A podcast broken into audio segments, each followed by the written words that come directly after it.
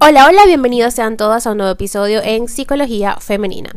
Para quienes son nuevos por acá, mi nombre es Isnecar Blanco, soy psicólogo clínico y me especializo en la atención a mujeres, trabajando lo que es el empoderamiento, el crecimiento personal y la autogestión emocional. Y el día de hoy vengo a hablarles sobre la madurez emocional y cómo esta no tiene que ver tanto como pensamos con la edad, ¿ok?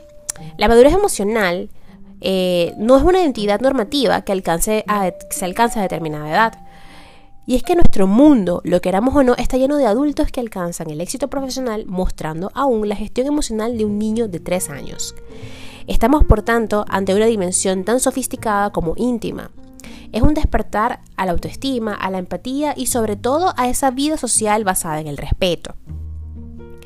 Hay quienes ven a la adolescencia o a la primera juventud como esa etapa característica de esa edad con ciertas, ciertos rasgos y comportamientos de la persona que en algún momento se van a extinguir y lo va a llevar a la madurez, ¿ok? Eh, sin embargo, se nos olvida que quizá el simple hecho de llegar a la edad adulta no nos otorga el carnet de las verdades absolutas, de esa madurez que todo lo sabe y que todo lo acierta ahí donde uno queda inmune a los errores, donde se resisten las frustraciones y uno se convierte en todo un gurú de las relaciones sociales. Decía Joshua Liebman que la madurez se logra cuando una persona pospone placeres inmediatos por valores a largo plazo. Este error de enfoque, ¿ok? De lo que les comentaba en un principio, de que después que pasemos la, adolescencia, la primera juventud, vamos a madurar, ¿ok? Tiene su posible origen en la palabra madurez.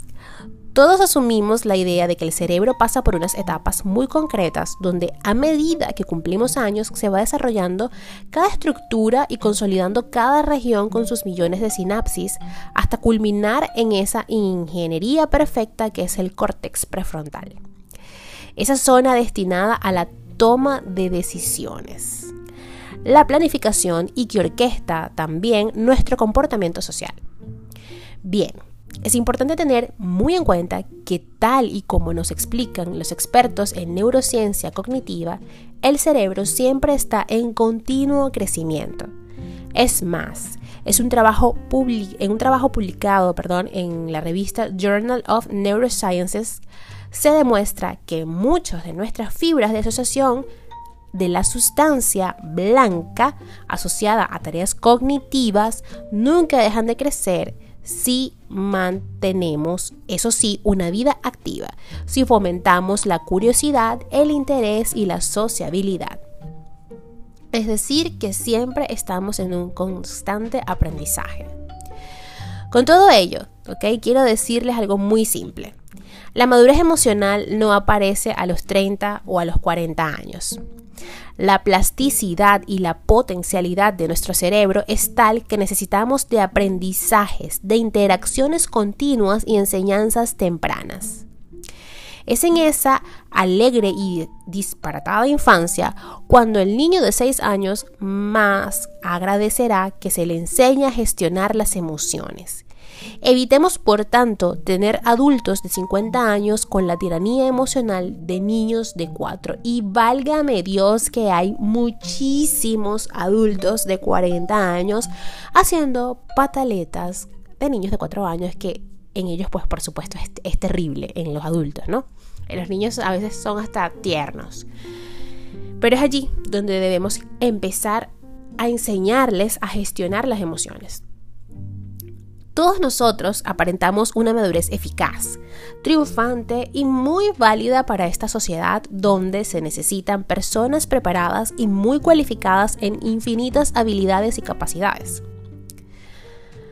Entonces, no obstante, hay que tener cuidado, ¿ok?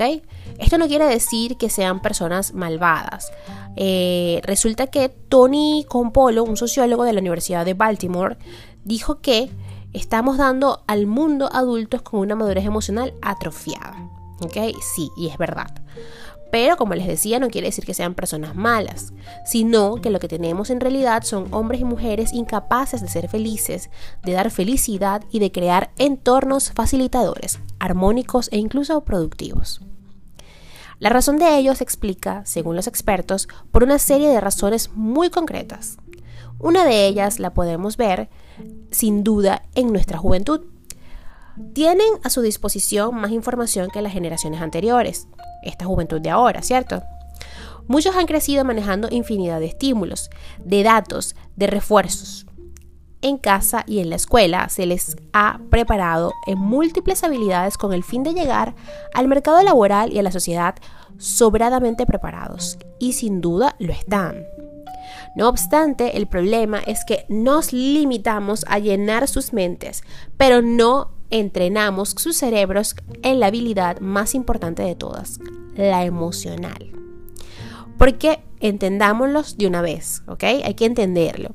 De nada sirve ser desarrollador de software si no se trabaja en equipo, si no se resistir la frustración. De nada me sirve incluso aspirar a ser directivo si no tengo una buena inteligencia emocional, si no sé crear un buen clima de trabajo empatizando, potenciando mi capital humano. La madurez emocional no llega con los años, sino que se promueve desde edades tempranas. Esta tampoco viene con los daños, es decir, no hay que pasar por mil adversidades para saber qué es la vida y desarrollar así nuestras fortalezas personales. En realidad no hay un punto de partida ni un momento normativo, ni un desencadenante que por sí mismo nos confiera la capacidad de ser empáticos, reflexivos, asertivos y hábiles a la hora de resolver conflictos. Ralph Waldo Emerson dijo que la madurez es aquella edad en que uno ya no se deja engañar por sí mismo. Imagínense. La madurez emocional es una inversión cotidiana. Es un despertar continuo hacia uno mismo y hacia los demás. Para alcanzar es necesario que pongamos en práctica una serie de hábitos, una serie de estrategias que solo funcionarán si los impulsamos mediante el aliento de la voluntad y la coraza de la humanidad. Algunos de estos puntos claves para fomentar en nuestro día a día la inteligencia emocional sería que los errores son errores, no los evadas, asúmelos y aprende de ellos, ¿ok? Todo el mundo los comete. No temas a los cambios. Los cambios nos permiten crearnos a nosotros mismos. Y cambiar también es madurar, por supuesto. No eres el centro del universo, pero formas parte de un todo donde también tu presencia es relevante y esencial. Así que respeta a los demás tanto como te respetas a ti mismo valida y por eso es que siempre se los digo, si no nos respetamos, si no nos amamos, si no nos queremos, no podremos jamás en la vida poder ser asertivos. Y si no somos asertivos, por supuesto que no contamos con una buena inteligencia emocional. Este es mi tema favorito en la vida. ¿ok? Porque como siempre les he dicho, en lo personal pasé por muchos procesos, por muchas etapas en mi vida, en donde hice muchas cosas que ahorita lo pienso y digo, oye, yo no volvería a hacer eso más nunca en mi vida. ¿ok? Porque empezamos a tomar conductas de riesgo que aunque las vemos socialmente aceptables, pues no lo son, ¿ok? Y en esa etapa de mi vida, pues por supuesto tenía cero de inteligencia emocional, muy baja autoestima y pues al no quererme a mí misma, no me importaba tomar decisiones que pusieran en riesgo mi integridad, ¿ok? Así que va de la mano, esto va de la mano, es muy delicado y hay que trabajar en ello día a día, ¿ok? ¿Cómo? Pues validando emocionalmente a los demás también, ¿ok? Practica una empatía útil. No basta con entender a los demás, debes demostrar que los comprendes. El sentimiento sin acción no sirve de nada. La capacidad de ponerse en los zapatos del otro es que literalmente tengas esa habilidad de despojarte de ti, de salir de ti y ponerte en los zapatos de esa persona. A mí me pasa muchísimo. Creo que tengo una gran facilidad. Creo, no estoy segura. Y esa es una de mis habilidades y es lo que me hace ser una buena psicóloga. Y si yo no me digo esto yo misma, pues ¿quién me lo va a decir? No puedo esperar que otra persona me diga, oh, eres buena psicóloga. No, tengo que creérmelo. Y para creérmelo tengo que saber cuáles son mis habilidades, ¿ok? Y debo aceptarlas, debo abrazarlas y debo seguir trabajando en ellas para ser, en mi caso, cada día una mejor psicóloga para ustedes. Practicar el desapego, ¿ok? El desapego, que es lo que les decía ahorita. Despojarte un momento de ti, salirte, salirte literalmente. Imagínate que se te está saliendo de, de esta carcasa que utilizamos, ¿ok? Y te estás colocando en los zapatos de la otra persona y qué harías tú y qué sentirías tú si fuese a ti a quien le está sucediendo eso, ¿ok? No dejes que nada ni nadie sea tan importante para ti como para perder tu esencia, tu identidad, tu capacidad para decidir, para actuar y para ser libre. Acepta que a veces se pierde, pero entiende que la de rendición no está permitida. Deja de centrarte en las quejas, en lo que no te gusta. Si algo te, te incomoda o no te agrada, ten el valor de cambiarlo o aceptarlo. Para concluir este podcast, queridas y queridos, eh, pues todo lo que he estado aquí exponiendo, por supuesto, ha estado basado en estudios, eh, en cosas que, por supuesto, investigué para poder traerles este tema tan hermoso este domingo, ¿ok? Pero algo debemos tener claro, es que no es más maduro el que más años tiene, sino el que más ha aprendido en sus años vividos, sean 20, 30 o 70. Para ello debemos asumir la firme responsabilidad de cuidar de nosotros mismos, posponiendo placeres inmediatos por valores a largo plazo y cuidando al máximo nuestro complejo microcosmos emocional.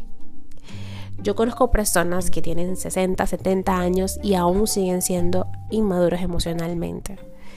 Y pues es un poco lamentable ya que esa inmadurez emocional los ha alejado de su familia, de sus hijos.